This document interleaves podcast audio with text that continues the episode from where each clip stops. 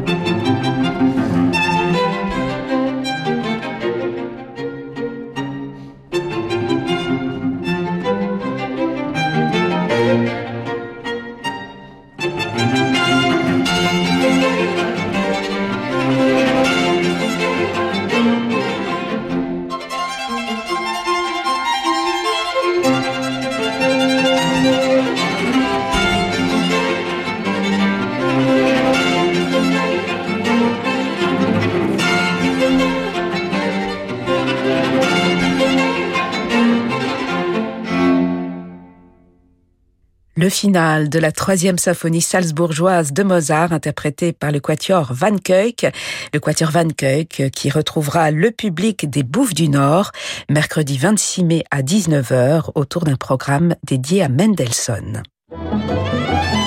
L'Or sur Radio Classique.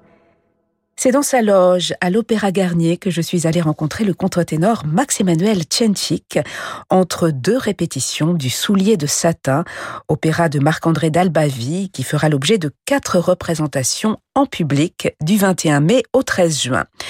Une perspective, celle de jouer devant des spectateurs particulièrement exaltante, émouvante même pour le chanteur, comme il me l'a confié. On est, on est très euh, excité, voilà, c'est, émouvant parce que voilà, euh, on n'a vraiment pas euh, cru que on va avoir euh, tous les six spectacles devant la public. Ça commence maintenant de se rouvrir, donc on, on est content. Depuis combien de temps n'avez-vous pas chanté un opéra en public? Alors, ça faisait maintenant six mois, parce que ma dernière production était Bayreuth en septembre l'année dernière et depuis là euh, on n'a fait rien. c'est maintenant une première aussi cette année pour moi. Alors vous participez à une création, puisque cet opéra est donné en, création mondiale. C'est vrai qu'on vous connaît plutôt, Max-Emmanuel Tchenchik, dans des répertoires beaucoup plus euh, anciens. Que représente la, musique d'aujourd'hui euh, dans, votre vie de, chanteur? Ce n'est pas la première fois que vous chantez dans une création. C'est un, un, grand honneur, en tout cas, d'avoir euh, une composition tout au début écrit, euh, disons, pratiquement pour moi, je pourrais dire comme ça, même si le compositeur, il a toujours euh, une idée et là, on essaye de, de, de le réaliser au maximum possible. Donc euh, c'était une, euh, une, une, voyage euh, spécial parce que je fais très rarement la, la musique contemporaine, mais j'aime bien briser parfois des, des frontières et, et, faire quelque chose différent. Et donc cette, cette production m'a vraiment donné la possibilité de faire quelque chose de nouveau. Est-ce que les compositeurs euh, d'aujourd'hui qui écrivent pour des voix de, contre-ténor sont aussi euh, exigeants, euh, virtuoses que les compositeurs de l'époque baroque qui ont écrit des, airs pour votre voix d'une grande technicité? Surtout oui. oui, c'est très dur. Surtout des rôles, aussi la mienne, elle est très aiguë, après elle est très grave, donc on a pas mal à travailler techniquement sur la préparation.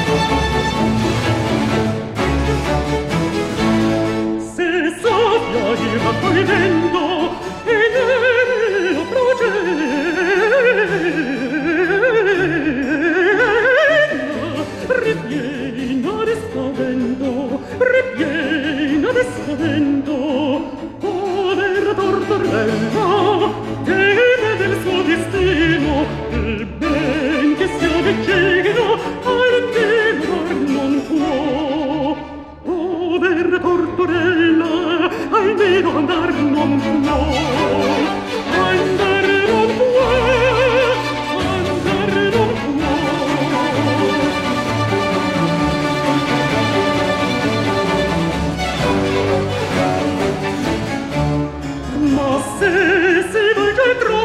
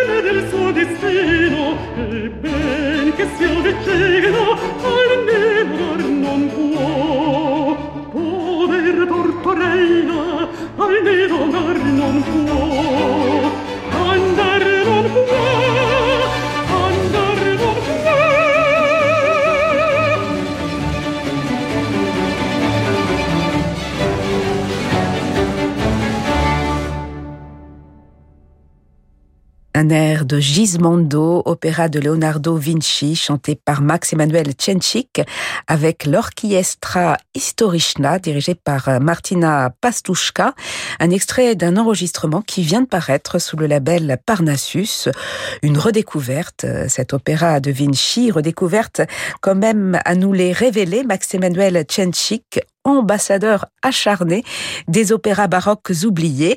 Alors il nous éclaire justement sur cette œuvre emblématique de l'opéra napolitain du XVIIIe siècle. C'est un long chemin. Euh, depuis dix ans que je fais maintenant, que je me spécialement euh, intéresse pour la musique euh, d'opéra napolitaine.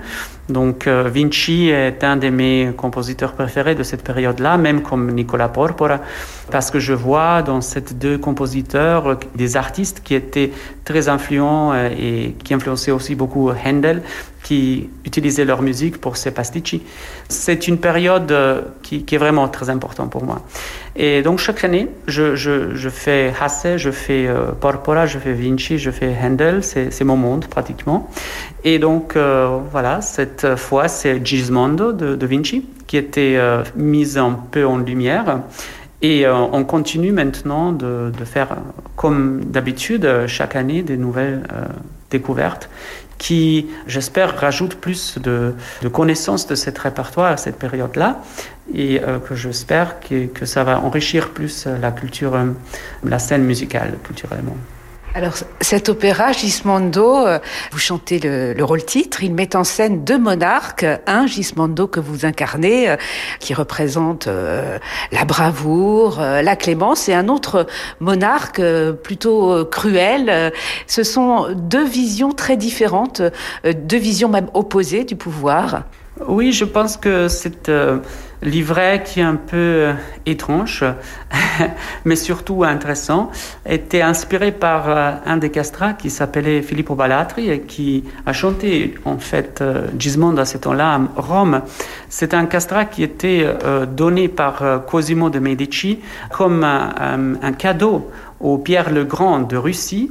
Donc cette castrat-là a passé 20 ans de sa vie depuis son enfance euh, ou jeunesse en Russie et il est revenu euh, en Italie après 20 ans en portant avec lui beaucoup des, euh, des histoires de cet Est un peu sauvage et, très très peu connu. Donc, donc tout ce qui faisait un peu cet exotisme ou l'inconnu était très très en mode dans, dans le temps de baroque. Donc euh, on a voulu vraiment qu'il euh, pas seulement raconte euh, c'est, l'histoire qu'il a vécue en Russie, mais on a voulu, voulu aussi avoir un opéra avec ce sujet-là. Et donc, euh, je vois dans, le personnage de monarque Gismondo un peu aussi ce personnage de Pierre le Grand qui avait ce côté un peu fou, un peu cruel, mais en même temps quelqu'un qui portait la Russie vers euh, le temps de lumière, qui poussait la, Russie vers, plus vers le ouest euh, et qui était très intéressé tout ce qui faisait la technique, la, les, bateaux, le militaire. Donc, il a importé, disons, entre guillemets, énorme beaucoup des ingénieurs de, Pays-Bas, de la France, d'Allemagne, pour euh, vraiment reconstruire la Russie et de, faire la fondation pour un État moderne. Donc je, vois dans cette livret de Gismondo un peu l'histoire personnelle que Balatri avait à ce temps-là en Russie. Et surtout, lui, il, a laissé trois livres euh, dans lesquels il écrivait de sa vie. Donc ça, c'est aussi extrêmement euh, intéressant parce que c'est un castrat, un chanteur qui passait 20 ans de sa vie à la cour de Russie et qui raconte une histoire dans un angle un peu moins officiel presque comme, une, comme des lettres de la Palatine. C'est un peu du blabla, un peu, et des choses qu'on connaissait pas normalement. Et voilà, donc euh, ça c'est une... Euh, belle petite histoire où j'ai déraillé un peu autour d'Ismondo, mais euh, justement pour euh, donner les écouteurs un peu cette idée fantaisie derrière cet opéra qui était très bien reçu euh, à Rome à ce temps-là. Cet opéra que vous avez enregistré, Max Emmanuel Tchanchik, en compagnie d'une pléiade de, chanteurs, de, jeunes chanteurs d'ailleurs pour certains, comment avez-vous constitué ce casting de chanteurs? Bah, je, je, suis toujours en recherche des euh, jeunes talents. J'aime bien travailler euh, et donner euh, le podium à, à des, des, chanteurs pour vraiment faire des choses nouvelles. Ça, je fais depuis longtemps. Par exemple, maintenant, euh, j'ai découvert un sopraniste de 19 ans qui va nous joindre l'année prochaine dans une nouvelle, production de Vinci. Je crois qu'il va être un, très très grand surpris pour la public. En tout cas, je suis toujours très curieux et j'aime bien euh, la voix. J'adore euh, d'avoir des forts personnages aussi parce que je crois que l'opéra, elle se nourrisse des, des, bons chanteurs et des bons acteurs et des, des personnages un peu spéciaux et que c'est ça qui donne finalement le succès euh, d'un opéra.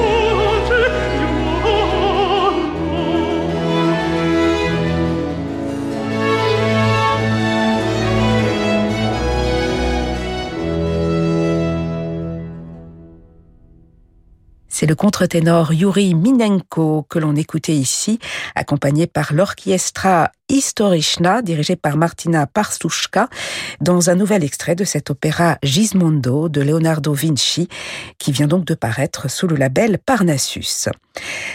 Un opéra de Vinci au disque et un opéra de Porpora sur scène, sur la scène du théâtre des Margraves à Bayreuth, où se tiendra du 1er au 14 septembre la seconde édition du festival baroque que dirige Max Emmanuel Tchenchik.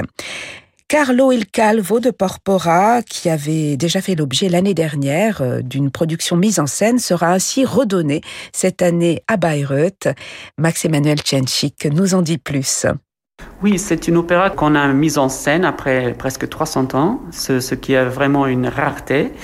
Et euh, une opéra qui était énormément bien reçue par la public. On avait la retransmission par Mezzo TV euh, dans l'entier monde. On avait euh, aussi des retransmissions sur le web live. On avait 300 000 personnes qui regardaient notre festival. Donc on peut vraiment dire qu'on a réussi l'année dernière d'avoir un énorme rayon. En plus, on avait la radio de, Bavière, la radio nationale, on avait pour l'ouverture le ministère de la Culture de Bavière. Donc c'était vraiment un très grand honneur aussi de voir qu'il y avait cette énorme intérêt pour ce festival. Nous, on a commencé avec la vente des billets l'année dernière en février. En six semaines, on était plein. Donc euh, c'est quelque chose qui me rassure beaucoup euh, pour le futur de notre festival.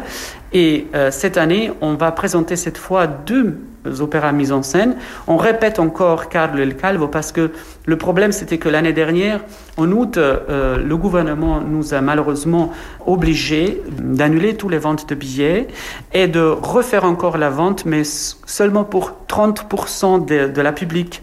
Donc, il y avait beaucoup de gens qui ne pouvaient pas venir. Et donc, on a décidé de le refaire encore cette année pour tous ceux qui ne pouvaient pas le voir l'année dernière et qui ne pouvaient pas voyager. Et donc j'espère que cette année, ça, ça ira mieux. Et après ça, il y aura aussi euh, Polyphème de, de Porpora, qu'on a fait déjà à Salzbourg une fois, euh, à Felsenreitschule, dans le festival. Donc cette euh, répétition de cette euh, euh, rarissime aussi mise en scène de, de l'opéra de Porpora sera présentée avec des concerts de Orlinski, Kermes, Franco Fagioli va faire un, un, gala autour Vinci. Donc voilà, on, on va avoir vraiment des belles deux semaines cette année même si dans le domaine de l'opéra, il y a un, peu de répètes maintenant, mais l'année prochaine, on, on, va commencer la saison avec euh, un très grand surpris et, et, là, je suis déjà très euh, impatient de, de, soutenir et voir tout ce développement à Bayreuth. Alors, grâce à vous, Emmanuel Tchenchik, le nom de Bayreuth n'est plus uniquement associé à celui de Wagner, mais aussi euh, à l'opéra baroque, à Porpora, à, Vinci. Vous signez la, vous avez signé la mise en scène de ce Carlo il Calvo que vous allez don, redonner. Vous êtes chanteur, metteur en scène, directeur euh, de, de festival. Vous avez besoin de, de tous ces domaines d'expression? C'est une bonne question. Oui, en fait, euh, je m'amuse énormément parce que ça me donne euh, un grand plaisir de, travailler surtout dans des projets qui sont un peu spéciaux, un peu hors de commun. Si je faisais pas ça, on n'aurait pas cet répertoire du tout parce que aucun ose de faire cet répertoire parce que les gens ils ont peur que ça va pas se vendre. Et, moi, au contraire, je crois beaucoup sur le fait que, que l'opéra baroque, il y a encore beaucoup de choses à découvrir et que si c'est quelque chose de qualité, ça se vend toujours. Puis si c'est servi avec euh, ferveur, avec talent, il y a aussi euh, ce qui fait vendre les chanteurs, les, interprètes auxquels on fait confiance et on vous fait confiance aujourd'hui, Max-Emmanuel Tchenchik, dans vos découvertes. Donc on a hâte de vous découvrir au mois de septembre à Bayreuth et plus proche de nous dans quelques jours, à partir du, du 21 mai, ici à l'Opéra Garinier, dans ce soulier de satin. Un, un, petit mot sur le personnage que vous chantez dans, dans cet opéra de Marc-André Dalbavi. Euh, je vais chanter en fait euh, plusieurs rôles. C'est un peu l'idée de, de, de cet euh, théâtre du monde que Claudel a écrit, d'avoir des, des, acteurs qui viennent et qui commencent de, de rentrer dans de différents rôles. Alors moi, je chante le rôle de l'ange gardien et Saint Adlibidum et euh, Saint-Jacques.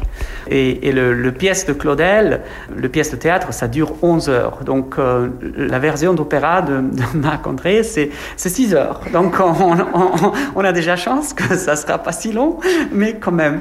Euh, oui, c'est une, une histoire d'amour euh, finalement qui finissent mal. C'est un mélodrame, mais avec beaucoup de petites histoires euh, dedans. C'est un chef d'œuvre euh, aussi, si, on parle de, la poésie et, de la langue française. C'est très très beau euh, comme la langue, j'aime bien. C'est très expressif et parfois ça me fait un peu rêver parce qu'il y a des, moments très rêveuses dans cette euh, pièce. Et Claudel, il, il utilise une langue très charnelle. Euh, on disait un peu comme euh, Paolo Coelho, mais euh, beaucoup plus soutenu, beaucoup plus compliqué. Et voilà, on, on se disait comme devant un art de, de Garnier. Donc voilà, on est, on est dans un bon place pour cette pièce, je crois. Bien, on vous souhaite bonne chance pour la première représentation le 21 et beaucoup de plaisir pour ces retrouvailles avec le, le public qui sera au, au rendez-vous. Merci beaucoup, Max-Emmanuel Tchenchik. Merci aussi.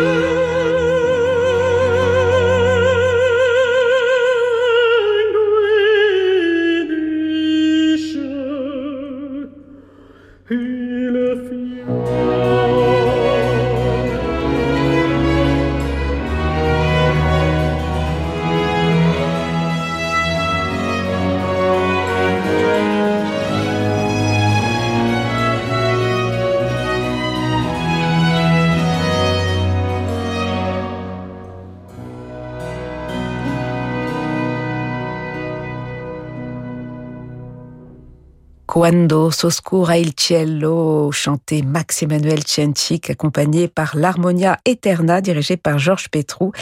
Un air absolument sublime, tiré de cet opéra Carlo il Calvo de Porpora, qui sera donc à l'affiche au mois de septembre du Festival baroque de Bayreuth, dans la mise en scène de Max Emmanuel Cienchik. Max Emmanuel Cienchik, que vous pourrez retrouver d'ici là à l'Opéra Garnier, du 21 mai au 13 juin, dans le soulier de satin de Marc-André d'Albavi, aux côtés de Luca Pissaroni, Eve Maudubo ou encore Jean-Sébastien Bou, dans la mise en scène de Stanislas Nordet et sous la direction du compositeur. Voilà, c'est la fin de ce journal du classique. Merci à Marie-Ange Carré pour sa réalisation. Demain, nous serons en compagnie de Michel Franck, le directeur du Théâtre des Champs-Élysées, qui nous dévoilera sa prochaine saison. Mais tout de suite, je vous laisse, comme tous les soirs, en compagnie de Francis Drezel.